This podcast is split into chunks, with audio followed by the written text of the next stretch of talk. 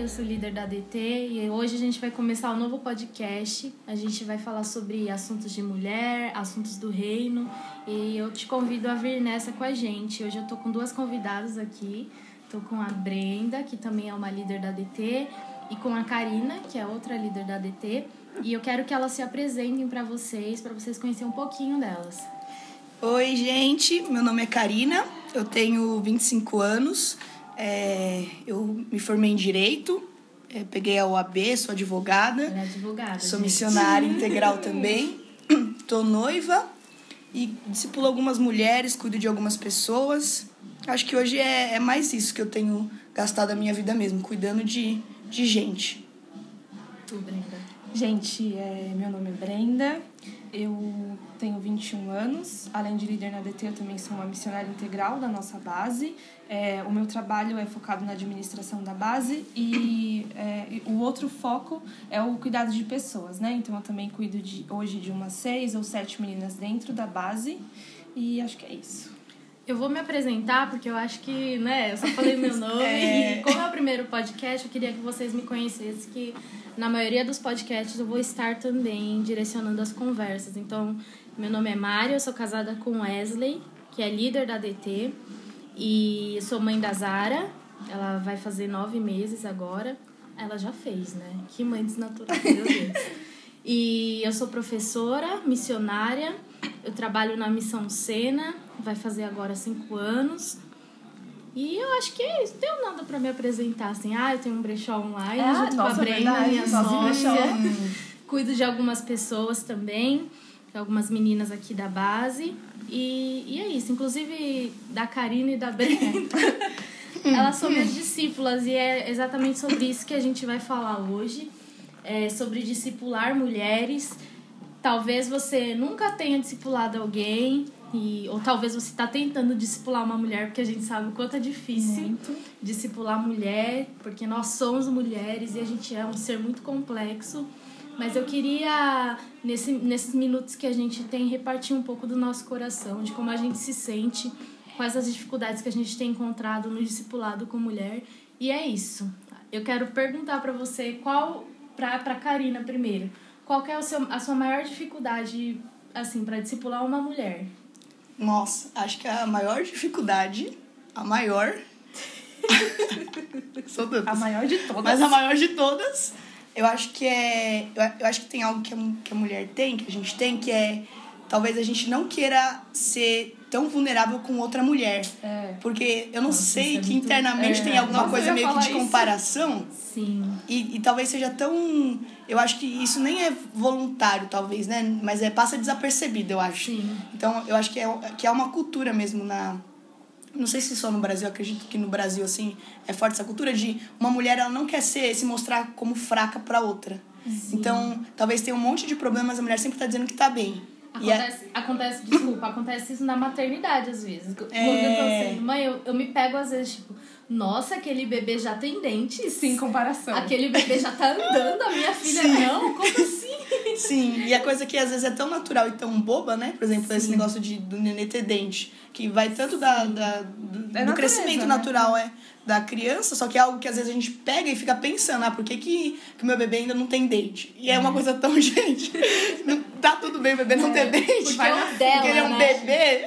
Não é com o bebê que a gente tem algo É, contra, é com a É, mãe, porque, né? Com a é, criação. o que, que ela é fez que o dela. neném dela já tem dente? O que, que ela fez que eu não fiz?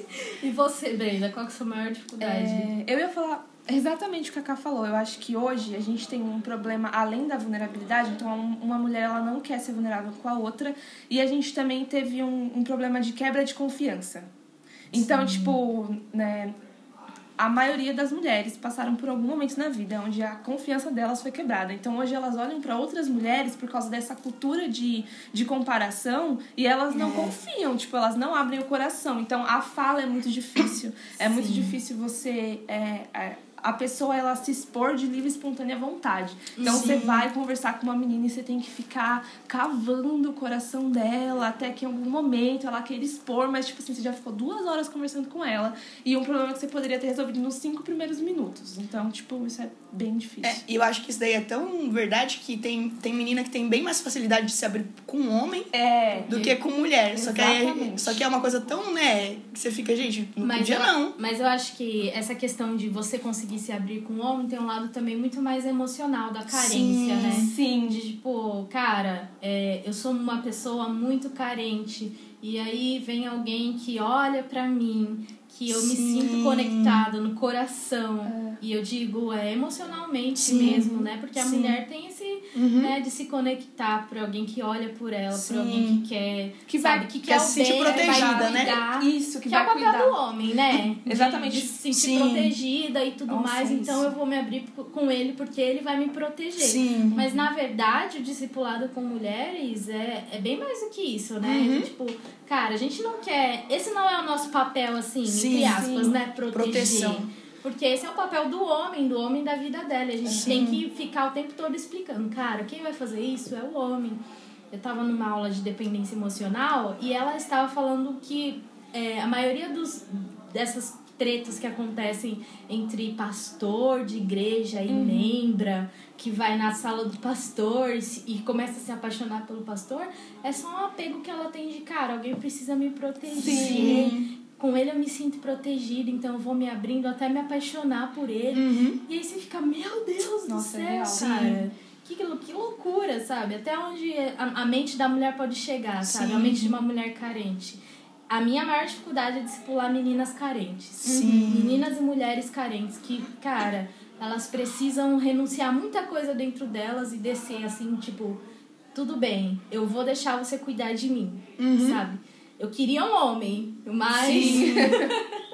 como eu não tenho um homem agora, eu Vai vou deixar você, que você vai. seja minha amiga, a Sim. minha irmã em Cristo, uma mãe pra mim, e eu vou te ouvir como te escutar como uma mãe. Pra Sim. mim a maior dificuldade é essa. Essa, acho que essa coisa de carência em mulheres é tão profunda que às vezes até acaba gerando um outro lugar. Então, tipo, ela não encontrou um homem pra ser cuidada. Sim. Mas a- e agora ela tem você. Só que É. agora ela tem extremos ciúmes de você.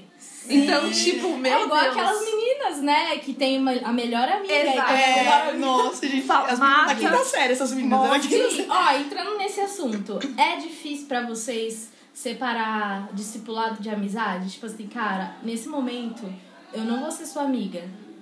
Eu, a- eu acho que, por exemplo, tem alguns casos que a gente vai crescendo em relacionamento com a pessoa e você consegue estabelecer amizade. Sim. Então, talvez, às vezes, pra mim é bem nítido. Por exemplo, ah, sei lá, vamos só sair, vamos no shopping, vamos fazer alguma coisa, eu só tô sendo sua amiga. Isso. Mas, às, às vezes, na mente da, da outra pessoa, é, se não souber dividir, você tem um grande problema. Porque agora você perde a voz de discipuladora, de alguém que tá só querendo dar um norte e ajudar, e aí fica, não, é só mais uma amiga minha.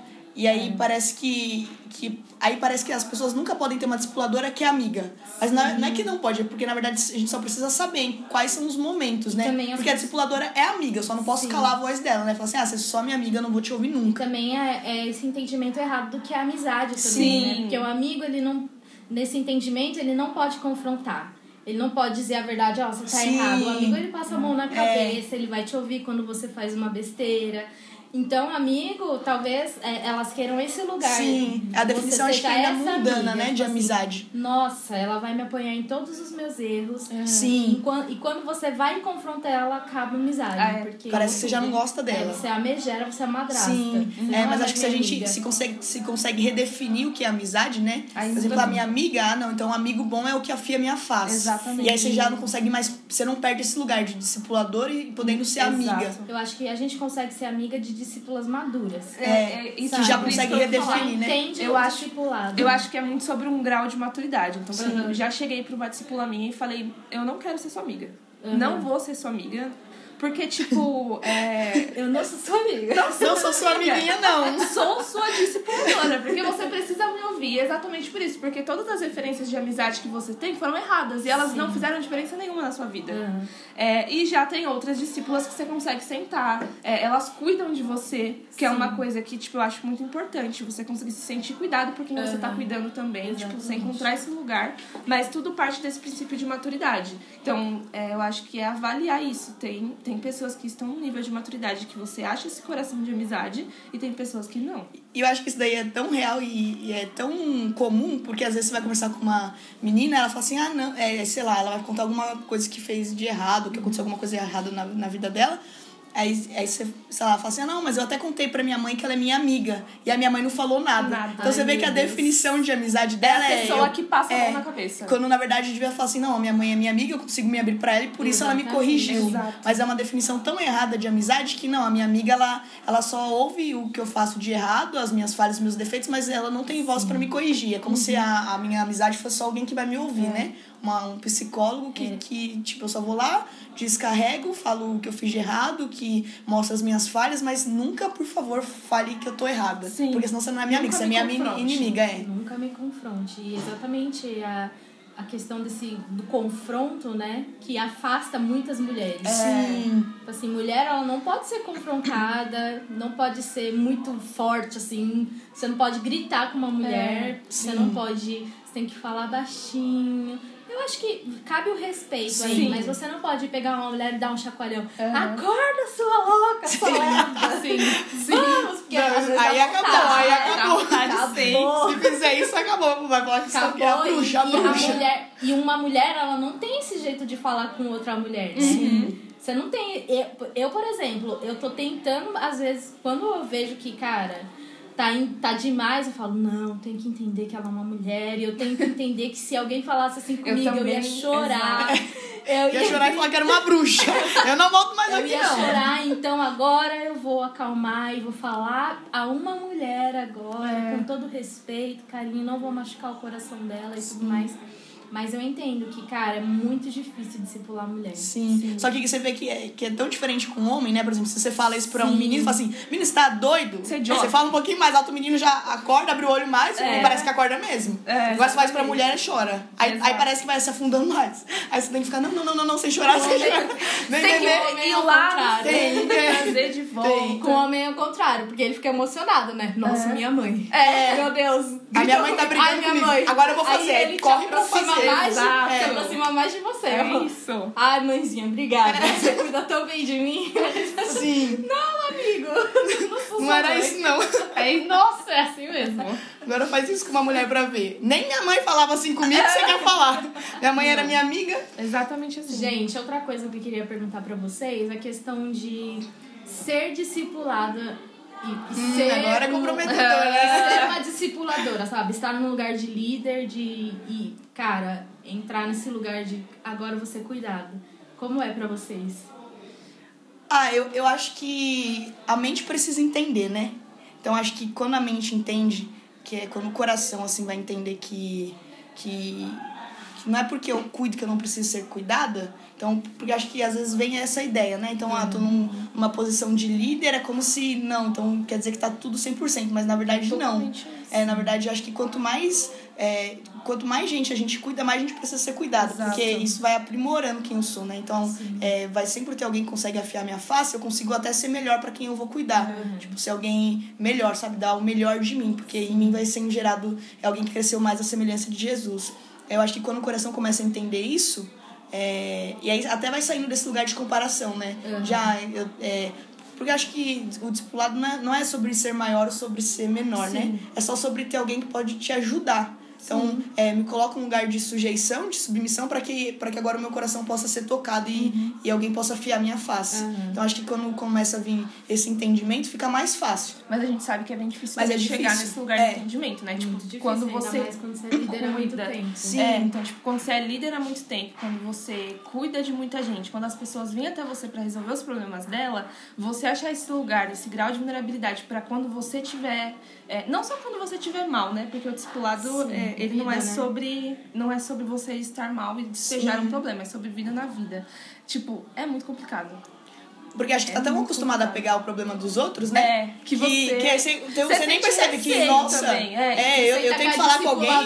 É, não é você que quer falar de mim, né? É, Deixa eu quer cuidar de você. trocar. Porque você já tá tão acostumada, não, vamos, vamos conversar, vamos viver. Quase que um vício ali. Você É já um tá, vício. tipo, trocando tudo. Eu acho que precisa desse lugar porque é, discipular sem um cuidado deixa a gente doente. Sim. É. mas, e na verdade não existe, né? Não, um não discipulado. existe. É, é uma quebra que não pode acontecer. A gente precisa em algum momento recarregar. Eu acho que um discipulado, para um discipulador, é recarregar a bateria, sabe? Sim, precisa ser um lugar de descanso, né? Descansar, sabe? Ter alguém que, cara, vai te entender tanto, o- tudo que você tá passando, sabe? Te ouvir É. tudo mais e, e te direcionar Sim. novamente, sabe? Ó, Sim. vai por esse lado, porque por esse lado você vai cansar menos, por esse lado você vai Sim. é, perder menos tempo, você vai, você vai perder, você não vai perder tempo. Então, é, eu, eu entendi essa necessidade, Sim. cara. Eu preciso conversar com alguém na vida, eu preciso ser cuidada, Sim. Sim. sabe? Eu não posso deixar, eu não posso cuidar eu mesma dos meus problemas. Sim. Porque? Dos é- outros acho que é exatamente meus. isso. É como se. é, não que seja algo ruim, mas quando você discipula algumas pessoas, é como se essas pessoas elas fossem tirando partes de você. Sim. Então, tipo, cara, eu conversei com tal pessoa, essa pessoa pegou uma parte de mim. E aí eu fui Uhum. me dividindo entre todas essas mulheres. E, e, tipo, esse lugar de recarregar energias é onde eu vou conseguir me reintegrar de novo. Exatamente. É, E eu acho que o que ajuda bastante, que às vezes, por exemplo, isso acontece comigo, né? É, tem um monte de coisa passando na minha cabeça. Então, sei lá, por exemplo, ah, pra, sei lá, esse caminho é bom pra pessoa, se ela fizer isso, vai ser legal, ou, ou só preciso conversar com isso, né? né, Sobre, tipo, sobre isso com ela, crescer nesse lugar. Aí vai juntando um monte de coisa, um monte de coisa na minha mente. E aí parece que vai ficando um castelo gigante Sim. de coisa. E aí parece que, eu, que assim, tem um caminho tão confuso. aí eu chego e falo, gente, tá acontecendo isso. aí eu falo, não, é só ir pra esquerda. Eu fico, hoje É. esquerda, existe Eu nem esquerda. pensei nisso. Nem Tá existia, todo mundo- você nem precisa de existia olhar de esquerda. fora, né? Exato. Olhar de fora. Fora. É, Eu vou te mostrar o que você tá Isso, fazendo. nossa, isso acontece o olhar de fora. Mas é que o olhar de fora ajuda muito, né? Que se tem alguém que não tá... É outro, outro Outra vislumbre, ótica, né, da coisa. Tipo- Outra ótica, é. O olhar de fora é, é interessante. E outra questão também, é, não sei se isso já aconteceu com vocês, mas se acontecer um dia, né, porque talvez aconteça, sobre o que vocês pensam sobre discipular mulheres mais velhas que vocês. Ai. Você quer falar? Eu acho que é, é, é isso que a Ká falou. É, não é sobre. Eu, eu dispulo. Já discipulei algumas mulheres mais velhas. É, é bem treta, porque o discipulado ele é sobre uma revelação, né? Então, a discípula tem que ter uma revelação de quem eu sou e uma revelação de que eu posso levar ela para um lugar, por um caminho, e eu preciso ter a revelação desse caminho que ela precisa caminhar comigo. Sim. E quando você coloca uma mulher mais velha, então, sei lá, que é casada, eu não sou casada. Uhum. Então, você discipula uma mulher que é casada, que é mãe, ela olhar pra você e achar esse lugar é bem difícil, por mais que você já Sim, tenha uma revelação sobre ela. Mas eu acho que, como a Ká falou, não é sobre hierarquia, nem hierarquia de idade. Então, não é Sim. sobre eu discipular alguém mais velho. É, é sobre isso, sabe? Sobre essa pessoa entender que talvez eu não, não fale sobre o filho dela, mas fale sobre a vida de oração dela. Sim. Sim, e eu acho que também que se se a gente consegue entender, desvincular maturidade com idade ajuda Sim, bastante. é. Então tem gente muito maduro de 18 anos e tem gente tão imaturo de 30 Isso. que. Só que o problema é que a gente sempre vincula, né? Ou sei Sim. lá, tenho, ah, eu tenho 10 anos, por exemplo. Eu tenho 10 anos de igreja, sou muito mais madura que, que uma menina de 4, por exemplo. nem sempre. Só que nem sempre. É. Então tem gente de 20 anos de, de igreja que talvez não tenha entendido como uma pessoa de 4 anos entendeu. E aí isso vai interferindo na, na maturidade. Então eu, acho que é difícil discipular alguém mais velha exatamente por isso, pelo que a Brenda falou, né? Por essa revelação mesmo. Então, é, talvez olhe e fale assim: ah, não consigo, é só uma menina de, sei lá, 25 anos. Sim. E sei lá, eu tenho 35. Se a pessoa não conseguir desvincular isso, fala assim: não, talvez, talvez tenha visto algo e, e possa me ajudar, ou eu possa aprender algo dela e eu possa também Sim, caminhar junto, É. ensinar e ter essa troca, se não, se não achar uma oportunidade entender esse lugar de troca, eu acho que não consegue acontecer. Não, Sim, não, não acontece. acontece. Porque o coração parece que não consegue se submeter a nada. Exato. Sim. É um lugar. É isso, é sobre uma. Submissão, é sobre submissão. Eu não consegui. Uma coisa interessante que eu tava lendo em Tito esses dias é sobre é, Paulo alertando e falando sobre as mulheres mais velhas, né? Sim. Qual é o critério usado para que elas pudessem ensinar as mais novas. Se eu não me engano, tá em Tito. Foi em Tito que eu li. É, e ele falou sobre a vida delas, sabe? Ó, se os filhos dela forem submissos. Sim. Toda uma questão de, tipo, não forem, forem afastados da igreja. Sim. Ou, sabe, coisas assim, Sim. tipo. Que hoje elas- talvez a gente nem dê tanto valor, Exato. né? Parece que passa Exatamente. desapercebido. Exatamente. Olha, elas não estão aptas para ensinar, mas se elas se elas tiverem uma boa família, uma Sim. boa conduta e tudo mais, aí sim elas podem ensinar Sim. as mais novas. Sim. E então é exatamente sobre maturidade, Maturidade, sobre conduta também, sabe? De cara. E talvez, e talvez a gente entender que alguém tem uma medida de fé, ela pode ser mais nova, né? Sim. Que, que eu, mas Sim. ela tem uma medida de fé, ela alcançou algo em Deus que eu não alcancei Exato. ainda. Eu e ela pode me ensinar. aprender, aham. Sim, eu acho que é uma questão de submissão mesmo. Né? Sim, e eu acho que a construção do lar mesmo diz muito, né? Então, é, é, o, a casa, o ambiente, a família, ela vai dizer muito, muito sobre todo mundo. Então, vai dizer sobre a mãe, sobre o pai, sobre o Sim. filho, e vai falar qual o nível de maturidade que tá aquela família. Exatamente. Eu acho que todo mundo tem um percentual, mas a, a mulher, ela consegue gerenciar isso, A né? visão da casa, né? Isso. O ambiente da casa diz quem a mulher é, né? Sim.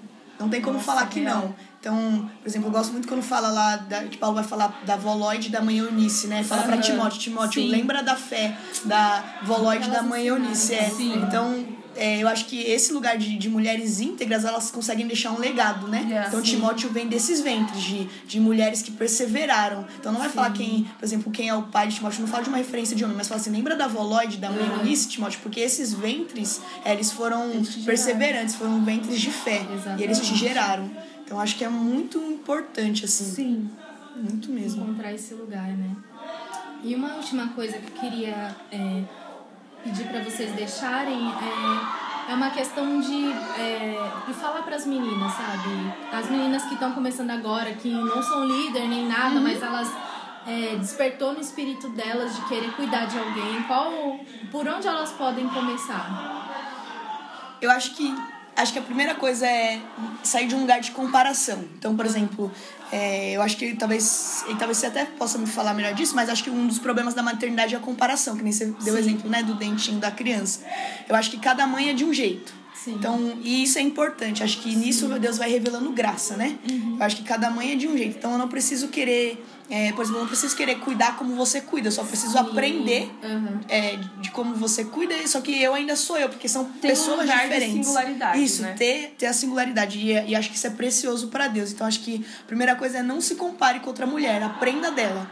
mas não queira ser ela, queira ser quem você é em Jesus. É, encontre essa identidade de quem você é em Jesus e seja isso. Porque se Jesus fez, é bom. Amém. Acho que tem muito, é muito isso que a Ká falou. É, acho que você precisa encontrar a sua veia de discipulado, assim. Então, tipo, eu discipulo de uma forma totalmente diferente da Mariana, que discipula de uma forma totalmente diferente da Karina. A única coisa que a gente tem em comum é o fundamento do discipulado. Então, existem coisas no discipulado que elas são é, inegáveis. Tipo, não Sim. tem como a gente mudar. Mas a singularidade, ela tá aí porque você tem uma personalidade diferente da outra pessoa que precisa ser vivida.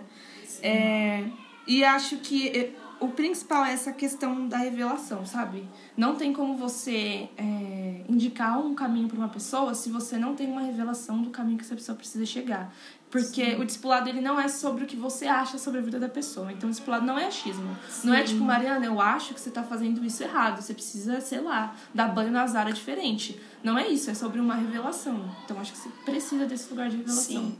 E acho que só outra coisa importante é se você vai cuidar de gente, cada pessoa é diferente. Sim. Não queira um método em gesto para todo mundo. Então, por É, exemplo, sim. tem gente que gosta muito de dar risada. Eu consigo discipular rindo, porque eu gosto muito de dar risada também. Então a gente ri, ri, ri, ri, mas é, ainda assim consegue compartilhar a vida e consegue crescer nisso. Tem gente que é mais quieta. Então não adianta eu querer contar piada pra essa pessoa que é mais quieta, que vai me achar uma pessoa, tipo, porque você tá falando só piada. Eu queria conversar mesmo, queria abrir Sim. o coração. Então acho que é. É respeite a sua singularidade E a do outro. respeite a do outro. Não Sim. queira que ele seja você, nem espere que todos os teus filhos sejam Cara, iguais. isso é muito forte também. É, o discipulado não é sobre criar uma mini você. Sim, então, tipo assim, não é. Gente, dá um Pelo negócio, amor de né? Deus. Meu Deus não é pra criar Sim. um- uma fábrica. Imagina um e- mundo de gente, Brenda. Horrível. Mas é, é isso, sabe? Não é sobre criar um- uma fábrica de bonecas que vão ter a sua Sim. personalidade. É, você precisa imprimir nela a personalidade de Jesus é, o caráter de Jesus, imprimir Sim. o caráter de Jesus respeitando a personalidade da pessoa. Sim. Sim, eu acho que é, a minha, a minha, o meu conselho para de onde começar, eu acho que começar orando, sabe? Sim. É, se você sente no seu espírito que você precisa cuidar de tal pessoa, você olha pra ela e fala, cara, ela precisa de cuidado, ela precisa ser amada. Olha Sim. a vida dela e seu coração tá queimando por isso. Eu acho que você precisa buscar em Deus o primeiro passo, sabe? E é orando, orando, Sim. pedindo Deus, me ajuda a cuidar dessa pessoa. Sim. Por onde? O que que eu falo pra ela pra para que ela É. consiga é, abrir o coração? Por onde eu vou, sabe? E encontrar o plano de Deus pra essa pessoa em oração. Eu acho que é o primeiro passo assim pra para começar um discipulado com alguém, né? Sim, acho que a oração é capaz de gerar isso, né? Vai gerando Sim. em mim o que o outro talvez vá precisar, né? Exatamente. Fora que vai, Intercessão, é, né? vai desenvolvendo amor, vai desenvolvendo, acho que cuidado primeiro interno mesmo, Sim, né? aham. Dentro da, da mãe vai desenvolvendo. Chorar E é o que alguém, né? desenvolve oração. compaixão em você também. É, então, por sim. exemplo, sei lá, eu vou te- é, você pega uma menina que fez uma merda muito grande. E talvez se você não tiver orado por ela, você vai querer Uhum. matar ela. Sim. Mas se você orou por ela, tipo assim, você desenvolveu uma compaixão por ela. É, tentar sentir a dor do outro, Exato. né? Te coloca num lugar de, de amor e cuidado genuíno, eu acho. É. Eu acho que é isso, então. É Deu isso. pra saber mais ou menos, assim, né? Porque é um. Gente, é um poço sem fim. É, sem fim. São Discipulado, é, muito, é gente. Enquanto existe é- gente na gente é Terra, Gente é eterno. gente é eterno. Enquanto existe gente é, É. assunto. Enfim, agora a gente vai para um momento mais extrovertido. Que eu gostaria que vocês indicassem algumas coisas para as meninas que estão ouvindo, para as mulheres que estão ouvindo, que vocês estão lendo, que vocês assistiram, uma música que vocês gostam. É, música, gente. Estou viciada em uma música do Rafael Faleiro. Que é. Ai meu Deus, eu não vou lembrar o nome da música agora, não é possível. Mas Acorda procurem apaixonada. Canta aí, canta, Não, canta um é- trechinho. Ai, Canta, Jesus Bre, canta. Gente, eu canto super É bem. agora.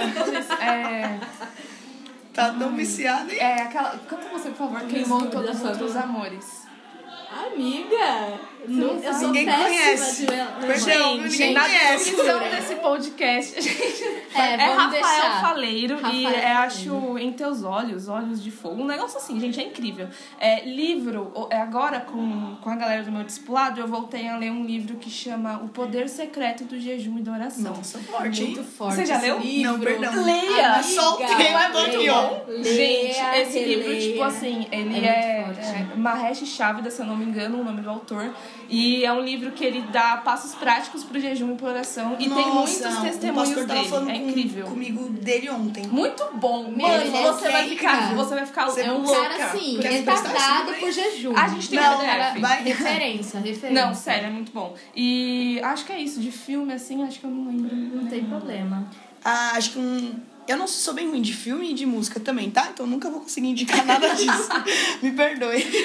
É, mas tem um livro que eu tô lendo, chama O Livro dos Mártires, de John Fox. Nossa. e aí ele vai contar a história de tem uma história de uma mulher que ela fala que ela deu o filho dela pra ser mártir, né?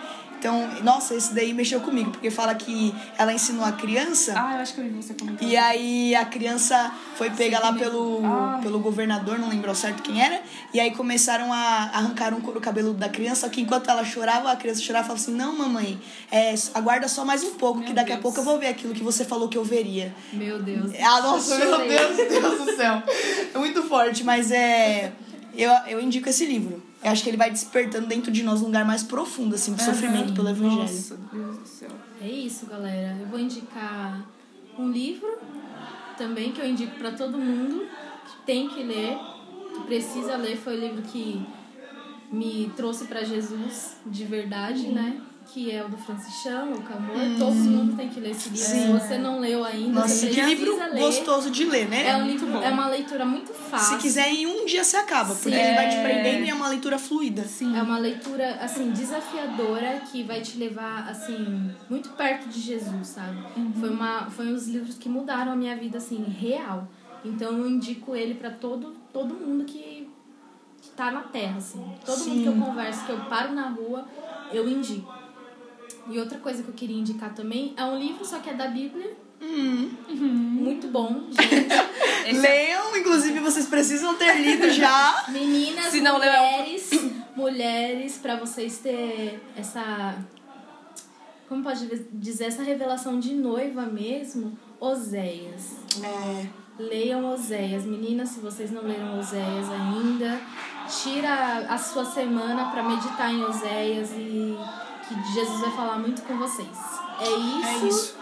A gente se vê na próxima semana e em outro dia, se vocês, vocês que sabem. Vai acontecer. Beijo. Your love shines brighter than the sun. Take me up or take me down. Olá meninas, tudo bom? Eu sou a Mari. Tudo bom? Olá.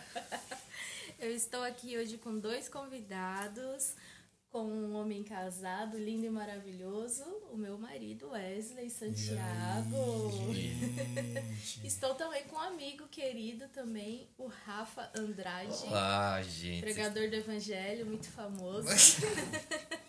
Ele é solteiro, tá, meninas? Então, Mas que isso? gostaria que vocês se apresentassem. Pode começar, Rafa. Eu?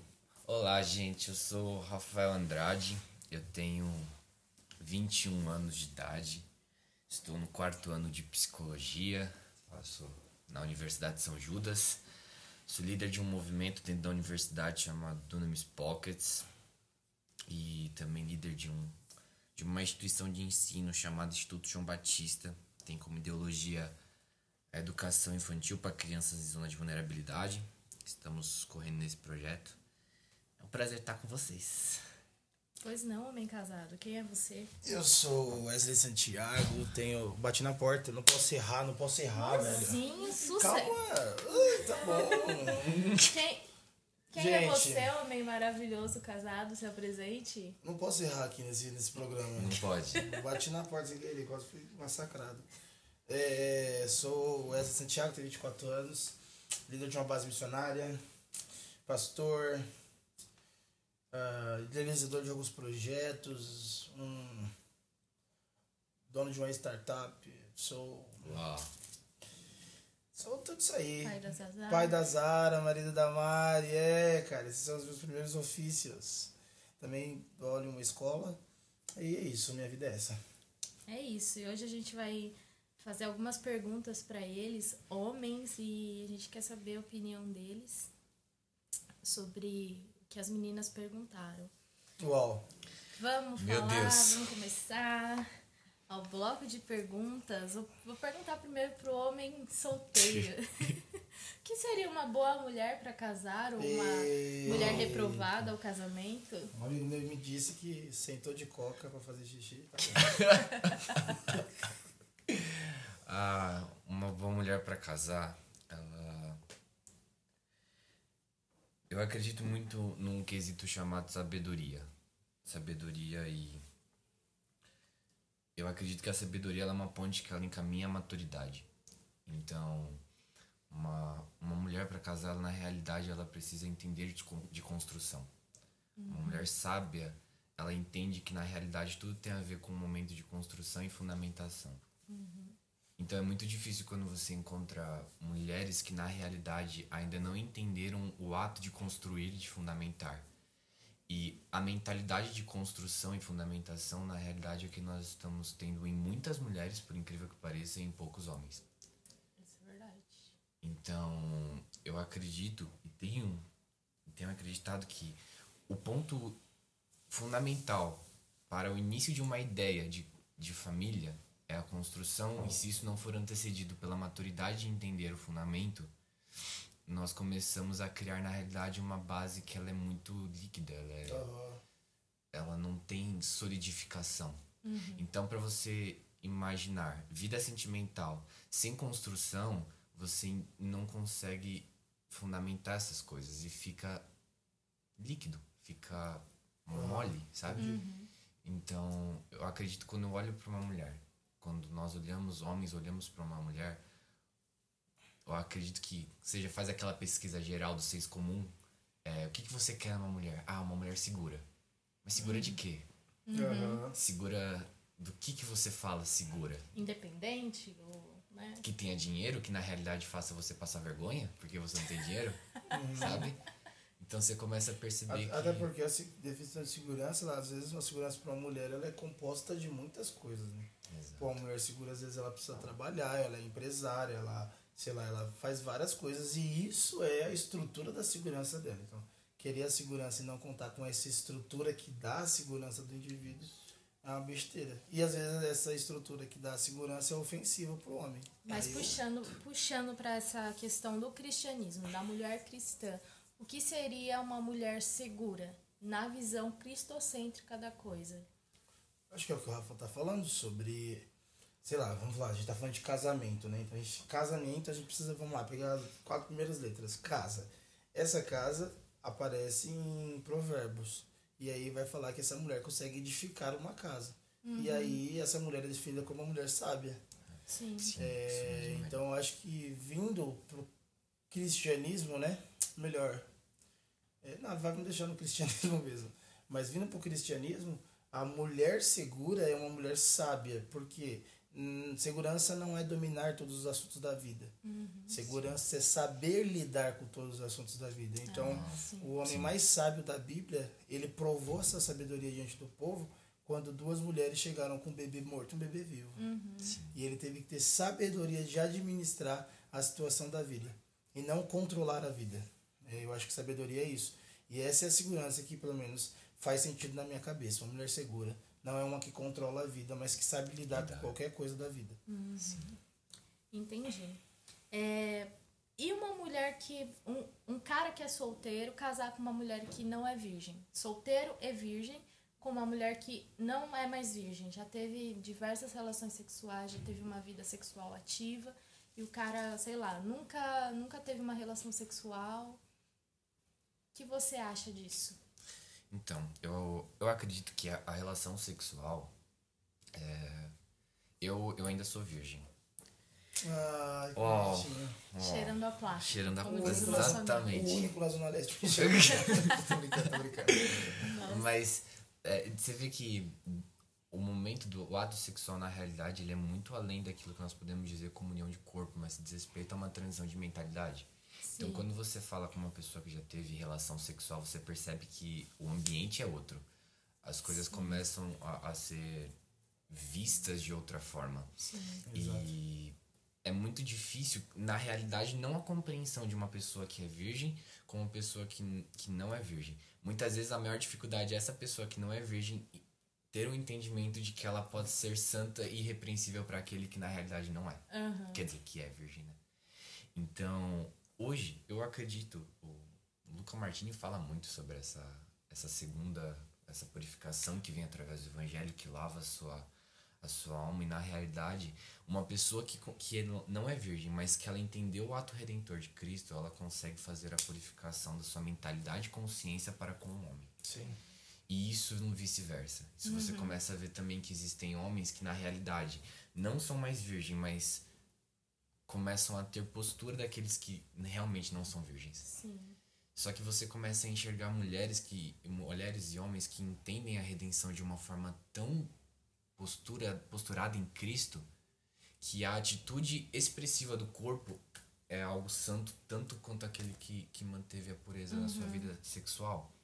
Então hoje eu não vejo problemas. Hoje a única coisa que me pega é se existe uma demanda de entendimento suficiente para que uma pessoa que não é virgem e uma pessoa que é virgem estejam juntas. Sim. Porque você entende o que eu tô falando? Aham, E no casamento isso é muito mais é, visível, porque talvez uma pessoa que tenha relação sexual a vida inteira solteira, é, ela traga todas as. Se ela não tiver essa visão de purificação e de, do ato redentor de Jesus ter, sabe, apagado os pecados dela e apagado a. Porque tem gente que até esquece, né? Assim, gente, eu salvo agora, nunca mais, nunca, nunca me imaginaria fazendo isso.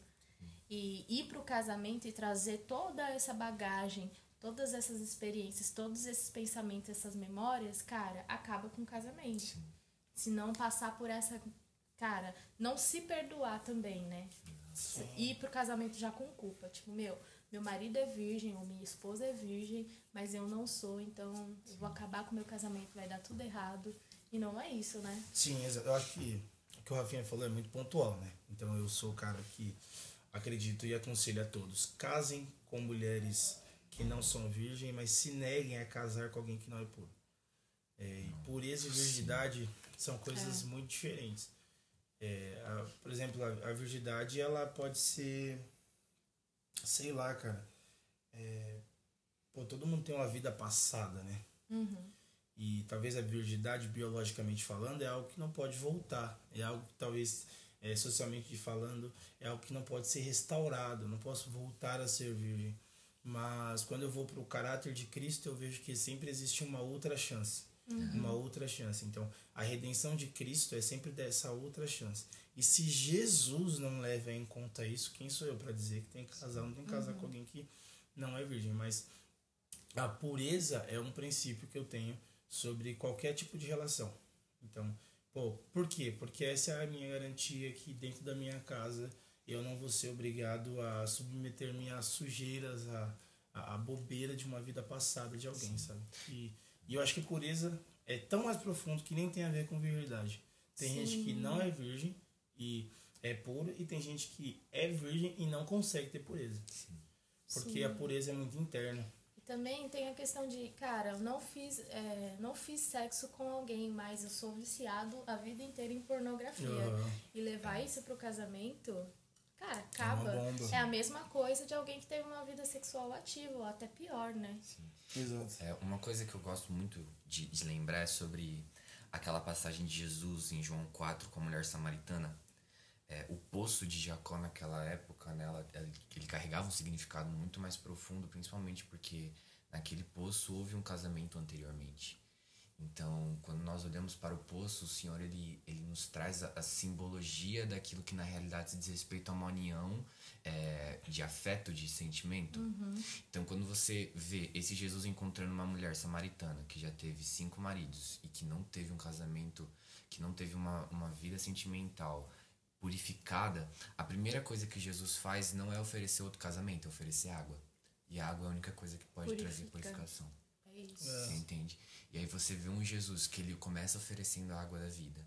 E aí ele fala assim, mulher, esse que você tá agora não é seu, mas você precisa entender que o sétimo que você encontrou agora é o perfeito para você. Sabe? Existe uma união dentro deste poço em que há uma restauração de corpo, alma e espírito para que Jesus ele reposicione essa mulher dentro de uma sociedade como missionária, como esposa e como uma mulher de Deus. Exato. Pura, Exato. né? É, então, eu Agora acho pura. que esse, essa, é, essa é a loucura da galera, né? De tipo, a busca pela, pela, pela biologia perfeita, né? É, se a gente pode- Estereótipos, né? é, tipo, mano, o rosto perfeito, a, a bunda perfeita, o peito perfeito. Só que tudo isso é sustentado por uma vida. E quando Jesus ele vai falar com a mulher samaritana, ele está tratando da vida. Então, é, qualquer tipo de pessoa precisa de que precisa de redenção, que passou ou não passou por relação sexual, a primeira coisa que precisa ser falada dessa pessoa é sobre pureza.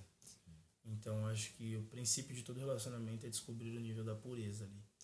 E se não for puro, meu amigo, ofereça amigo. água. Larga essa mulher em nome de. Larga, velho. e se retire. Ofereça água, comece uma construção e se retire, sabe? E é muito louco porque Jesus, ele é esse cara. Em João, ele vai lá e fala, dá-me de beber. Ele pede a fonte dela primeiro. Ele fala, cara, deixa eu ver os seus rios primeiro.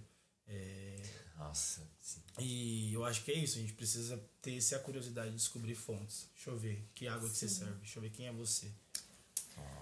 Respondido. Uau. Vamos ver agora outra pergunta. Como lidar com as mulheres. Peraí. vamos- Eita. Calma. Tem o limite de falar e o de ouvir? Você como vocês, né, como líderes de algumas mulheres, como impor esse limite? Vocês homens são líder de algumas mulheres. Que Impor. até onde você pode ir, senhor Wesley? Você bateu aqui, ó. Até um onde você pode ir, senhor Wesley? É, vamos lá. Até onde eu posso ir? Mentira, Meu vamos Deus. lá. Eu acredito que é, primeiro a gente precisa medir intenção, né? Intenção. Então, muito do que está sendo construído no. Então, isso é muito. sei se relativo, mas a gente precisa ir a nível de intenção. Mas eu acredito que a zona segura é a zona que não compromete a dependência. Sim. Sim. É, então, eu posso te ajudar, mas não posso te fazer dependente. Eu posso te construir, mas não posso te amarrar em mim. E isso é algo muito sutil. Por exemplo, se você vai conversar com qualquer tipo de menina que vai abrir a sua vida sexual, talvez ela te inclua naquilo. Então, eu lembro que um dia um jovem chegou em mim e falou assim: Meu Deus. é o ex, é, eu caí com a minha namorada. E eu falei assim, cara, você precisa se arrepender e tal.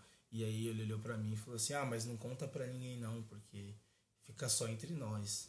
E, Fica no escuro, menino. Já Fica no escuro.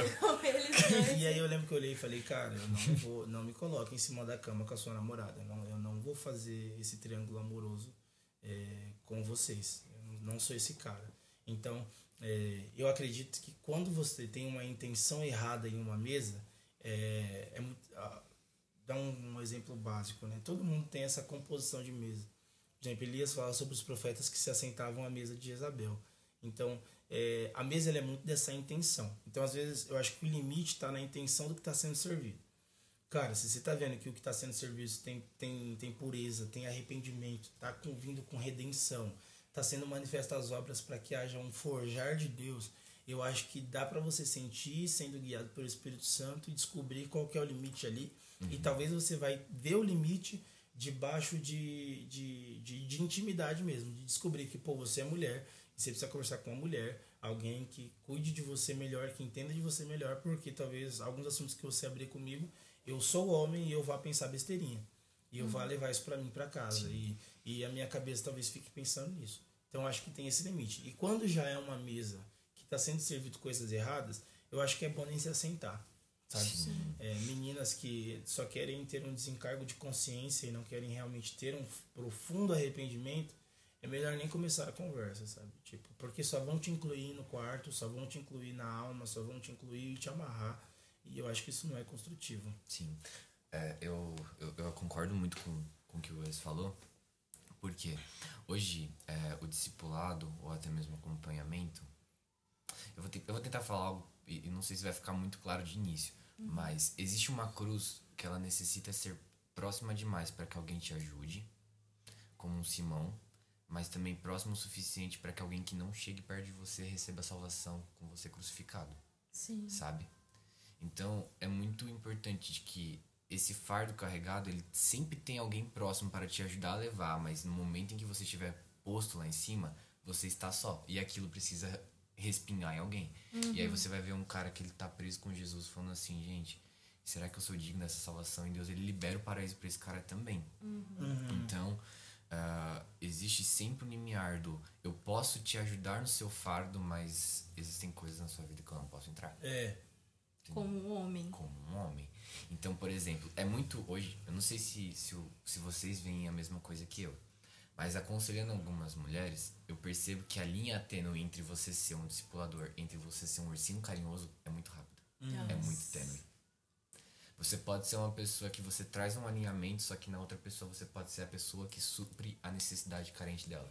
aham, exatamente. Porque às vezes ela não tá só confessando um pecado, às vezes ela tá, com, ela tá falando tudo o que ela queria falar para, para o cara que a ofendeu, para o cara que a feriu, para, para o cara que defraudou ela. Eu Então, às lembro, eu lembro. tá, eu tenho né, várias só- histórias muito legais. Eu lembro que um dia eu conversei com a menina, eu passei tipo uma hora falando com ela, falando, você é amada, querida. Você não precisa se humilhar com esse babaca, com esse trouxa, você é filha de Deus. E a menina chorou e me abraçou e me agarrou e meu Deus. Eita, Ai, meu Deus do Amaris. céu. Você, Não, você não é tava meu sabendo. o chinelo saiu. você é meu pai, obrigado, você tá me devolvendo a identidade e tal. E eu lembro que assim que a gente saiu, é, e a gente terminou a conversa, a menina pegou a bolsa dela e foi atrás do cara. E, e é essa luta que a gente tem de, cara, de parecer que o pão tá sendo comido, sabe? E isso é, cara, isso adoece o discipulador. Isso mata o líder, porque você tá dando pão e ainda tem anorexia no corpo, você tá dando ferro, mas ainda tem anemia. Você tá alimentando, mas continua magro, porque não tá conseguindo discernir o corpo, não tá conseguindo discernir as coisas. É, então, acho que o, o limite é muito do que a pessoa quer. O que você quer? O que você está fazendo na sua vida? Eu sempre falo isso, tem às vezes vem algumas pessoas chorando pra mim, eu falo, cara, para de chorar, para de chorar, não, não tem por que você chorar, segura a onda. É, eu quero saber o que você quer da sua vida primeiro, pra onde você tá indo, no que, que eu posso te ajudar. Você quer só dar um desencargo de consciência aqui comigo, liberar sua bronca é, e, e- voltar pra uma vida fútil? Não, não sou esse cara. É, se você quiser mudar de vida, eu posso te ajudar em discipulado, mas se você quiser só desabafar, você posta no Facebook, vai ser mais efetivo. Sim. E algumas pessoas também vão, né? Vão poder te ajudar. E- Criticando, falando mal, compartilhando. Exato. Acho que se submeter à voz, se submeter à voz é muito complicado, porque talvez você tenha que ouvir o que você não quer ouvir. Talvez você vá tomar o que você não quer tomar e nem sempre, velho, nem sempre, nem sempre é fácil essa parte. Sim, eu, eu sempre. Eu penso muito, tem, um, tem uma menina lá na, na, nossa, na nossa família que ela veio conversar comigo a respeito dessa, desse processo de amadurecimento que ela tá passando. E ela chegou pra mim ela falou o seguinte, ela falou assim, Rafa, eu sinto que com você eu tenho um lugar pra descansar o meu coração. Só que eu sinto que vai haver algum momento em que você já não vai ser mais suficiente. E aí eu cheguei pra ela e falei assim, então vamos, vamos pela tríade. A gente começa por um Deus Pai, temos um meio de um Deus Espírito e temos um Deus Filho que ele ainda vai vir, sabe? Então existe uma construção de paternidade que ela há necessidade e na realidade ela pode ser feita por mulheres e por homens, porque na realidade isso tem a ver com uma alma, Sim. Sabe? Então você começa a preparar uma estrutura interna para que alguém ela receba filiação. Aí você começa a preparar a outra parte, agora de uma forma mais do templo, uma, uma forma mais espiritual, uma, um aperfeiçoamento espiritual. E você começa a perceber que esse Deus Espírito Santo que instrui todas as coisas começa a correlacionar a vida de um ser humano a- em volta desse evangelho. Só que a gente esquece sempre desse último estágio, que existe um, um, um Deus, Jesus, que ele está esperando uma noiva que não reaja, responda Sim. sabe? Então, teve uma, uma pessoa que ela chegou ela falou assim: Até que ponto eu sou imatura? Eu falei: "A- Até o ponto em que você reage. Porque uma noiva ela não reage, ela responde. Existe resposta. Porque você pode lidar com o sentimento de uma forma. O amor ele pode ser um sentimento, ele pode ser uma escolha. E quando você começa a perceber que existem muitas pessoas, principalmente pessoas que nasceram no- na fé há pouco tempo, isso envolve mulheres e homens, você começa a perceber que sentimento é o que tá, o que tá regendo a nossa geração muitas vezes. Então você percebe que o pecado tem desviado menos pessoas do que o sentimento. Então você percebe que a, a, a reação a esse sentimento é o que na realidade define se eu sou um não filho ou se eu sou um não Sim, cristão. sim. E não uma escolha madura. Então você percebe que existe um aperfeiçoamento. E eu cheguei pra essa menina e falei assim: a minha atitude com você vai até o ponto em que você tiver que ser uma mulher virtuosa. E aí nesse ponto eu já não posso mais entrar. Tem que ter uma mulher do seu lado. Ela precisa estar com você.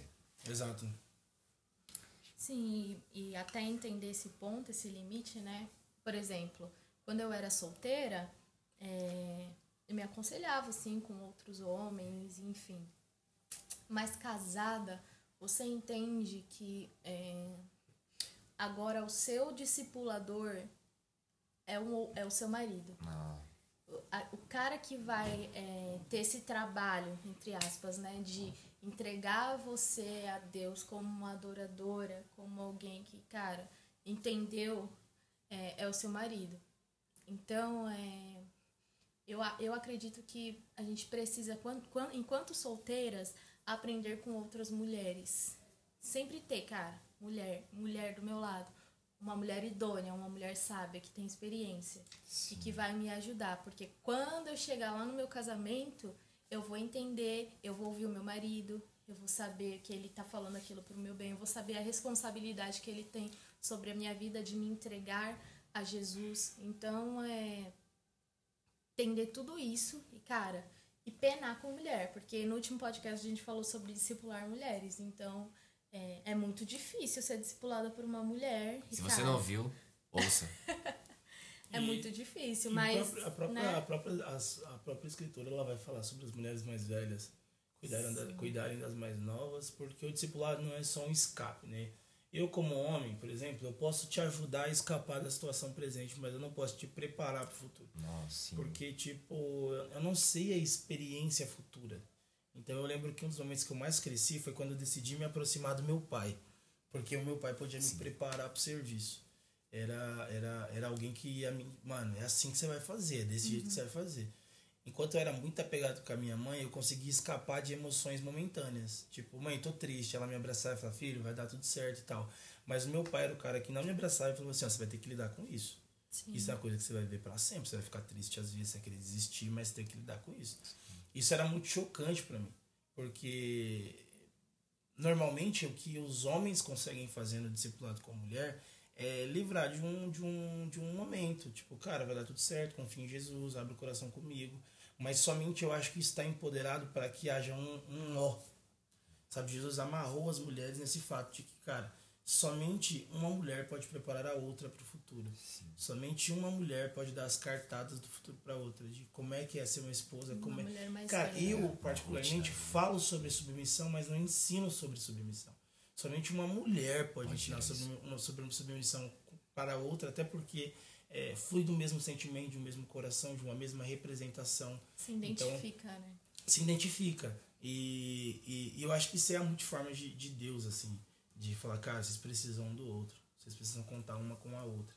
É, então, claro que tem a dificuldade das mulheres de se relacionarem entre elas, assim. Que isso é o nó dos nós. Aí você assiste o, o primeiro episódio do podcast pra saber um pouquinho mais. Exatamente. Mas eu acho que, é, por mais que eu converse com mulheres e com meninas, eu sempre soube da minha limitação. Que é tipo, cara, eu posso te ajudar aqui, posso te dar um aconselhamento, posso te falar alguma coisa com muito limite, com muito temor, com muito tremor, para não, para não criar nenhum tipo de dependência, de nenhum tipo de defraudação. Mas a verdade é que uma mulher pode te liberar mais do que eu. É, uma mãe pode te liberar mais do que eu. É isso. Outra pergunta: como lidar com as mulheres de hoje que tiveram que aprender a se virar, entre aspas, em tudo por conta da omissão masculina? Ó, Aquela mulher que, cara, é zica. o homem não fez, mas eu vou fazer. Ah, eu acho que lidar com primeiro um, um alto nível de admiração e honra. É, Todas as mulheres na Bíblia que foram acima da média, é, elas foram tratadas com muita admiração. Tem uma mulher na Bíblia chamada Débora, no tempo dos Debrinha. juízes. Debrinha. Ela era mãe, profetisa e juíza, sabe? Tipo, a mulher fazia tudo. Tudo. É, E, cara, e, e tem um momento lá do, do, do rei da época que ela aparece como uma, uma peça-chave, tipo, cara. É, então é uma mulher envolvida em muitas coisas, da, da, tanto da casa dela, porque era mãe, tanto da, da, da parte espiritual do lugar, porque era uma profetisa, quanto da parte social, porque tinha contato direto com a política da época. É, lidar com essas mulheres é de muita honra, muita, tipo, meu, meu Deus do céu. É, obrigado porque a obra do Senhor não foi vão, obrigado porque vocês tiveram coragem. Vocês, cara, Exatamente. e eu acho que o ponto é, cara, o que dizer dos homens que tiveram que, que empurrar as mulheres é, para um lugar de, de solidão? Porque eu acho que o problema aqui não é nem fazer, fazer é bom, faça. É, o problema é quando eu preciso fazer sozinho. Sim. Então, cara, nunca foi errado ser mãe. O ruim é ser mãe solteira. Então, o problema nunca foi, pô, eu tenho um filho. Isso é muito bom. O ruim é quando você tem um filho sozinho. Sozinho. É, então, aqui eu acho que o assunto não é sobre o serviço, é sobre a solidão. É sobre não ter ninguém aqui. Não no sentido de que eu preciso, mas no sentido de que faz sentido fazer junto. E ter que fazer o papel de dois. E ter que fazer o papel de dois. Então, eu acredito que é, essa bronca é uma parada que a gente tem que fazer com os homens. Mas também acredito que é um problema estrutural. É, eu sinto muito a respeito disso que, que o Wes falou, principalmente por conta da omissão. Esse- A omissão dos homens tá, tá de uma forma assim surreal, sabe? É, você começa a ver que reuniões só tem mulher.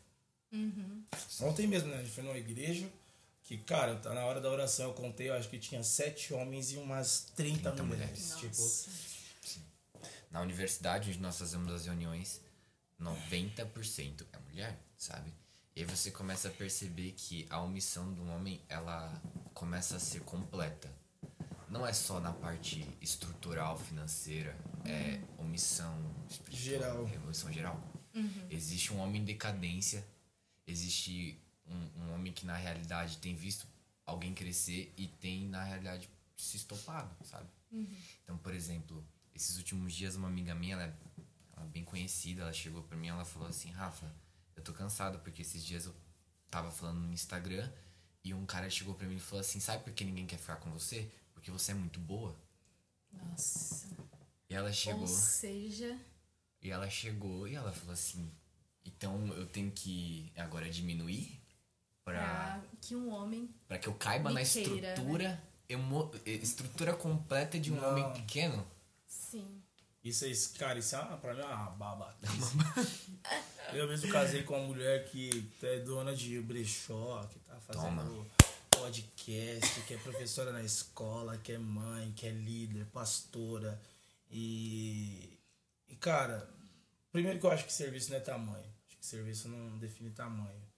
É, cara, tem gente faz muita coisa, E mas serviço esgota, né? e serviço esgota. Eu acho que é, o grande ponto. Por que, que eu falo que é um problema estrutural? Por quê?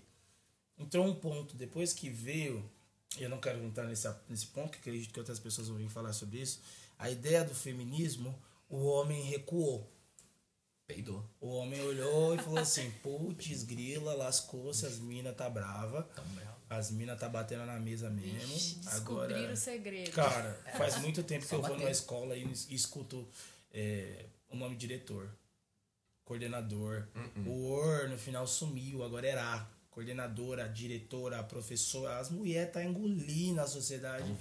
E eu acho que isso é muito certo, muito certo. Porém, é, não adianta culpar a ausência dos homens é, só porque as mulheres entraram, não. É simplesmente porque tava frouxo, tava sendo mal feito, e depois que a mulher conseguiu descobrir que sabe fazer 70 coisas ao mesmo tempo, ela falou, vou fazer. É, e os homens, eu acho que o que falta é uma postura correta, né? Aí você olhar e falar, cara, é, eu tenho uma mulher zona e eu preciso ser um homenzão mesmo. Eu preciso ser um homem, preciso estar à altura. É, mesmo que a cabeça entre em conflito no ponto de é, estou numa sociedade que está maximizando a mulher e dizendo que a mulher pode, que a mulher consegue, que a mulher é, que a mulher precisa ser feliz, que ela é dona de si, e isso é certo. Mas ao mesmo tempo, quando a gente está com a estrutura de casamento, a gente tem um ponto. A Mari é a minha esposa e eu tenho que cuidar dela. Só que todo mundo tem uma expectativa que ela precisa ser feliz, porque ela é mulher. E aí um dia o meu, minha forma de cuidado é o não. E isso entristece ela. A primeira reação do meu coração é, putz, falhei. Feri a, a, feri a feminidade dela. Agora já era, sou um babaca, um machista. E isso, come, de alguma forma, essa estrutura, essa densidade social começa a oprimir os homens. Os homens têm medo de falar, têm, têm medo de impor, têm medo de dizer, porque tá com medo de ser julgado como alguém que tá errando. Então, pô, simplesmente, pô, as mulheres estão desbravando, mas tem muita mulher que tá sendo muito inconsequente e que só precisa de uma ajuda, só precisa de uma fala. Calma, ó, vamos devagar aqui, vamos se cuidar aqui. Porque, bichão, se isso acontece entre os homens, é, que vai, que faz, que acontece, é, não é um risco que as mulheres estão livres. Exato. Entende? Tipo, só que o homem ele tá preso nessa densidade de se eu falar não, eu ofendo, se eu ofender, eu sou machista. E a mulher precisa ser empoderada agora, a mulher precisa ser liberada agora.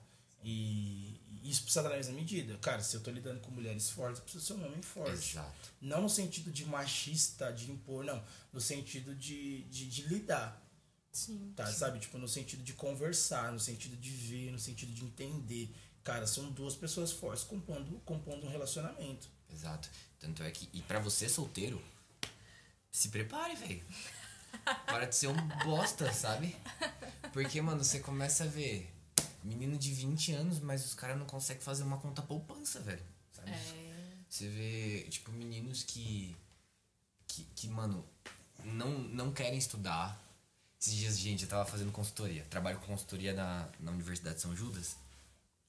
E aí parou uma menina de 18 anos e um menino de 23 na minha frente. E a menina chegou pra mim e ela falou assim, Rafa, eu quero fazer faculdade de fisioterapia ou psicologia. O que você pode me falar? Passei 40 minutos falando os dois cursos pra ela. E aí a gente, ela fechou, queria fazer psicologia, mas. E aí o menino olhou pra mim, e aí eu falei pra ele, você, mano? E aí, vamos fazer um curso? Aí ele, não, obrigado. Nossa. Aí eu olhei, Aí eu falei assim, mas mano, você não, sonha em fazer nada? Ele, não, eu não, quero não. Aí eu falei, mas mano, nenhum, assim, não tem um curso que você goste? Ele, não, amigo, eu trabalho. A É minha isso. vontade era de falar, que bom. Trabalhe. Trabalhe. Seja escravo mesmo, porque, sabe? E, e você começa a perceber, mano, que os homens, eles começam a tornar a omissão como abate. Então você percebe que não é só a mulher crescer, é o homem se diminuir. Sim. E aí você vê que a mulher tá crescendo, crescendo e fala, ah, não, não vou crescer, tanto faz pra mim, tanto faz. É. Tipo, aí você vê cara que não quer mais aprender inglês. Você quer ver cara que, tipo, já não quer mais lidar com finanças. Já não quer mais aprender sobre administração de casa. Já não quer mais aprender sobre fazer curso. Já não quer fazer faculdade. E aí essa omissão, como a gente tinha falado no começo, é, ela se torna ampla. Ela se torna mais Exato. que... On- Ontem mesmo, tava na barbearia, fui cortar o cabelo. E o cara tava falando sobre a esposa dele que trabalha e ganha oito pau por mês. E ele falou que chegou pra esposa dele e falou assim, ó, se você quiser, eu fico em casa, lavando, passando e tal. Ele falou isso. Falou, e você, você mantém a casa, eu viro um dono de casa. Você tá entendendo que é, a sociedade ela falha nesse sentido, porque todo mundo falou, cara, a gente, ninguém, mulher não é feita pra ficar em casa. Aí o homem babaca, ele acha que é só, não, não. A solução do problema é inverter o papel. Agora Não ela é vai e eu fico... É. Babaca, não, a ideia era todo mundo crescer. Fazer o- cada um seu papel, É, a né? ideia era todo mundo se desenvolver, não inverter papéis. Porque senão a gente volta ao mesmo problema e agora de uma forma mais macro ainda. Porque nem lavar louça você sabe. Exato, piorou. Tipo, e se você limpar, eu, eu fico em casa, tá? Eu trabalho, mas eu fico em casa e eu limpo a casa. E a Mari chega e fala: a casa não tá limpa. Por quê? Eles tinham competência até pra cuidar da casa, um homem. É, então, tipo, eu acho que essa cabeça de achar que as coisas estão. A, mulher, a cabeça da mulher saiu das quatro paredes e falou: vamos, vamos entrar na sociedade. E elas estão sendo efetivas nisso. Só que o homem é tão bobo, ele tá tão com um passo atrás que ele tá achando que ia inverter os papéis agora. Que agora Não. Agora, antes a gente ia numa casa, a gente via as meninas de 17, 20, 25 anos sentadas no sofá assistindo televisão, esperando a pincha de louça para lavar. É, E eu falo do contexto que eu venho. Hoje essas meninas estão em faculdade, trabalhando, pegando metrô, liderando, fazendo e acontecendo. E os homens são os caras que estão em casa esperando a, pincha pincha. de louça. Só que a ideia da reforma não era o homem fazer o trabalho da mulher, mas era ninguém precisar ficar em casa esperando a pincha de louça. Sabe, todo mundo sair, fazer a vida acontecer, acreditar. Simplesmente chegar em casa e lavar a E louça, lavar a né? Os dois juntos. Oxe, tá maluco? Quando, sobre essa pergunta, eu queria dar minha opinião, minha humilde opinião. É, eu acho muito triste uma mulher ter que ah, assumir um papel que não é dela e cansativo também, porque trabalhar por dois é cansativo. É, talvez a gente é, a gente enxergue isso como uma mulher guerreira que tá cuidando dos filhos, que tá, cara, dando tudo em casa, tá trabalhando, tá pagando a escolinha do filho de futebol, tá, sei lá, tá fazendo muitas coisas e que o homem poderia estar ajudando ela, mas isso é muito cansativo. Fazer o trabalho do outro é cansativo. O nosso já é cansativo, mas fazer o trabalho do outro que não está fazendo e precisa ser feito é muito mais cansativo. Então vem esse termo pejorativo pra mim, né, de guerreira, mas na verdade é alguém que tá ferido, que tá tipo assim, esgotado, que tá cheia de olheira por baixo de uma base, uma base cara tem que manter a postura porque ela é uma mulher guerreira à, à vista da sociedade, mas quando chega em casa ela, cara, Esgota. ela só quer descansar, ela só quer ter alguém, sabe? Então, é, eu acho muito triste isso, sabe? Uma mulher ter que batalhar, tipo assim, se mutilar, dar o sangue no lugar de um homem que não tá fazendo nada. No lugar de um homem que a deixou, no lugar de um homem que, cara, poderia estar somando com ela, infelizmente. É, ele só omite as coisas e o papel dele. Então isso é muito ruim. Então, homens, por favor, solteiros agora, me escutem em E nome só, de e Jesus. só completando, Mar, isso é muito real. Porque você começa a perceber que dentro da vida é, estruturada do casamento, essa guerra que a Mari tá falando é muito mais nítida. Então você percebe que, tipo, quando, você- quando um parceiro tá cansado, ele tá cansado, tá na cara. Agora, o pior é você pegar esse sintoma na vida do solteiro. Porque esse sintoma na vida do solteiro não tá na física, tá, no, tá na expressão cabeça. É a atrofia da mente, É a né? atrofia da mente. Que você começa a olhar pra mulheres que estão trabalhando e aí na hora que você vai, ela vai chegar na sua frente ela fala, Rafa, eu tô gostando de, de X moleque. Fala, mas trabalha? Não. Aí você já começa a ver que na cabeça ela começa a bugar. Aí começa a ver, não trabalha, não honra a família, não estuda, não faz e nada. agora? E E, vice-versa também, né? Então, com a, mulher, meu? Deus, preguiçosa. Meu Deus, não quer saber da vida. Meu Deus, é oferecida. Ai, ai, o que, que eu faço? Que que eu Será faço que eu caso com essa mulher?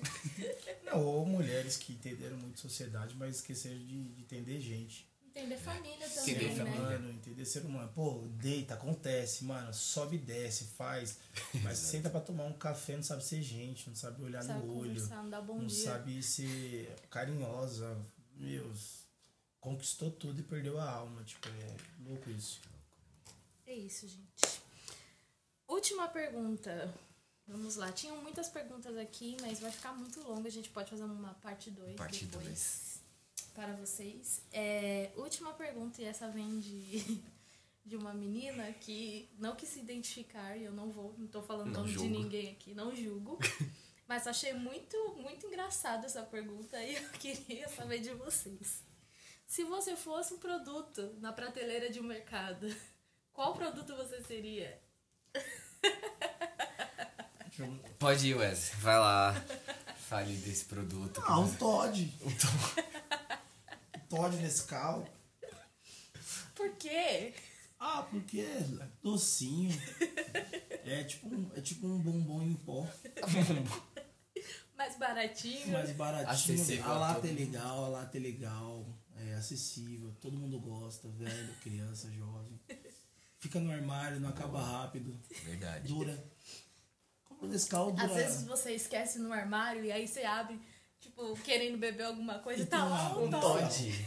E outra coisa, de, de manhã ele é um Todd quente, de tarde ele é um, refresco. É um refresco. Precisa ser. Não anda, vive família. O, o Nescau, sem alguém, é um pó preto. Quando tem um componente ali, é o que? É a inclusão social, é o preto e o branco. Exatamente. Dizia Matt Monteiro, o preto e o branco estão se dissipando. Dissipa- Ah. É. Então, tipo, eu queria ser um Nescau pra viver família com os brancos. Ah, eu, Você, Rafa. eu acho que eu seria. Eu seria uma água de coco. Ó, pra mim tanto faz. Faz. pra mim tanto faz, mas água, água de coco, ela carrega essência, né? Nossa. Não é só ser água. Que poético. Tem que ter- tem que ser de coco. Tem que ser de coco, ela tem que carregar ali a essência dela, sabe? Ela é diferente. Ela é diferente, Tem você um nome não- de tudo, mas Você é- pode tomar é água na diferente. fonte, só que não vai ter coco. O coco é, é diferente, sabe? Você tá entendendo? Você tá E tá na entendendo? essência. Exatamente, tá na essência. Não então. colocaram lá, tá lá. Exato, e, e isso é entender o que? Singularidade. Uau. Tá aqui. Uau. Não, não, não, não, não, não, não. É isso, E então. você, Mariana? Você E você, qual Mari? produto? Nossa, um produto. Meu Deus do céu. Acho que eu. Deixa eu ver, vou me achar demais, né? Vai, pega agora. Eu acho que eu seria aquele eletrodoméstico mais caro do mercado. Talvez uma batedeira planetária. Um espírito de luxúria. Um espírito de inacessibilidade. Só quem quer vai comprar. Só quem quer. A elite. Só quem usa de verdade. Só elitizada. Só. É isso, gente. Não. Mariana é isso, gente. Não pros pobres. Não, nossa, que horror. Vamos pobres, gente. Eu sou pobre, tá? gente, então é isso. Queria que vocês, agora, por último, de verdade, acabando, finalizando, indicassem algumas coisas que você tá lendo, Eu vou Rafa. pesquisar minha indicação. Você tá ouvindo? Always. Cara, eu indico Antônio Carlos Costa, sempre. Esse homem, gente, vocês têm que ouvir tudo dele. Homem redimido em É Deus. forte. O bicho é forte. Antônio Carlos Costa. Leiam Matt Chandler. Esse cara, ele foi um, um maluco que ele surgiu lá nos Estados Unidos e ele começou a escrever sobre o livro de Filipenses. O livro dele se chama Morrer a Cristo e Viver a Lucro. E, gente, ele consegue extrair a essência inteira de Paulo. E é um cara que tem me edificado muito na fé. Ah, de música você pediu também? Ah, qualquer coisa. De música, escuta Mate Monteiro. Gente, escutem Mate, Mate Monteiro. Monteiro. Brincadeira, mas, mas é sério. Escutem também Ah, Upper Room, cara. Eu tenho Nossa. escutado muito Upper Nosso Room. parto das Azás, 26 horas que eu passei lá penando, foi só escutando pergunta. É, gente, 26 horas. os bichos é forte. Eles são uma casa de oração, né? Então, é duas músicas, duas horas. Sabe? É forte. Ah, É isso. que E- mais, Wes? E a sua indicação, amorzinho? É, primeira indicação, escutem os seus pais. Seus Amém! Boa. Escuta papai e mamãe. Não tem o papai e mamãe, e mamãe morreu. Escuta a vovó, escuta a gente mais velha, escuta líder. Não tem um líder, vai pra igreja, escuta seu pastor. Não tem um pastor, se converte ainda hoje. Jesus te ama. É, mas Indicação é Jesus pra sua indica, vida. Fih, tudo vai acabar em família. Você precisa saber fazer família. Se você não souber, você vai ficar muito triste. né? Vai ficar aí na vala. É, Então, além disso, vou indicar aqui algumas coisas muito boas para vocês lerem. Primeira coisa que eu vou indicar é um livro chamado Lendo Gálatas com Timothy Keller. É muito bom. Forte. Um livro da capinha azul, vocês podem ler. Eu super indico Graça de Felipe Yancey. Também é muito bom. Código de Honra, que é um livro que eu nunca li, mas a Mari falou que é muito bom. Dani Silk, complementação do livro Cultura da Honra. Que Aí, ele faz. Tá vendo? Dani Silk. Dani Silk é um pastor Você aprender a honrar. das famílias da Bethel Church. É, cara, outra coisa que eu escuto muito, que é muito bom, é, eu gosto muito de pregação expositiva. Então eu gosto de escutar muito Hernan Dias Lopes e Antônio Carlos Costa também. Eu sapateio, mas escuto presbiteriano. É, Ah, é forte. eu sapateio, mas eu sei lidar com a, multi, a- com a multi graça e forma de Deus. É, Escutamos uma Cassiane, mas também. tem lá, o. Leonardo Gonçalves, tem. Na vai da Assembleia ao Adventista. É isso. E. Deixa eu ver outra coisa. Música, música boa. Cara, eu escuto Emicida. Eu escuto muito Emicida. Emicida, gente. Eu escuto É Emicida. bem inspirador. Eu me inspiro muito nas músicas do Emicida. Escuta Pablo Vittar. Mentira. É... Sandy. Emicida. Agora de crente. Você quer de crente. Essa é uma indicação de crente. O que eu tenho ouvido muito agora é... não é nada de crente. Sou- Porque eu tenho um problema. O YouTube ele cria uma bola. E essa bola do YouTube já tá Vai durando um ano. pra. Três anos, eu tô Eu com a ligo. mesma indicação. Eu ligo, tá lá o Brunão com o Baby no colo, querendo cantar é, Uma coisa. uma coisa. Então, tipo, é, e são músicas que eu sempre escuto. Então, hoje Todo eu não tô mundo tá escutando escutando, mais. né? Mas se você tiver uma indicação, aí eu troco a pergunta. Me indica. Me manda coisa nova, Por favor. tá bom? Porque até no Spotify eu não tenho. Não conhe- Gente, eu não conheço música. É. O YouTube me fechou no meu domo. Não, mas seja como aquele pai que tira coisas novas e velhas do baú e escute muito. Coisas antigas, muitas Ademar de coisas antigas, Ademar, Azaf Borba, gente. Muito escute Já até isso no meu YouTube já tá já satura. Gente, me indica. Vez com dois S, underline Santiago, me manda umas músicas. É isso, então. A minha indicação é o documentário Dedo de Deus, ele tem no YouTube. Muito legal, muito forte. Vocês vão gostar. É isso. É, É isso. isso, não gente. quer mais indicar nada, não quer falar mais nada. Finalizou. Estamos. Quero indicar, então, uma, Ai, você Deus. que é mulher, que vai falar com alguém. É, vou indicar aqui uma pessoa. Você pode mandar mensagem, Brenda Marques, manda lá. Tô com depressão, tô querendo me matar, tô querendo. Vou te passar o WhatsApp. Gente, é isso. Muito obrigada por vocês terem escutado a gente até aqui. Se você chegou até o final, é isso. Até o próximo isso. episódio, quarta-feira. A gente se vê. Um beijo, e Beijo, até mais. gente. Tchau, Ciao ciao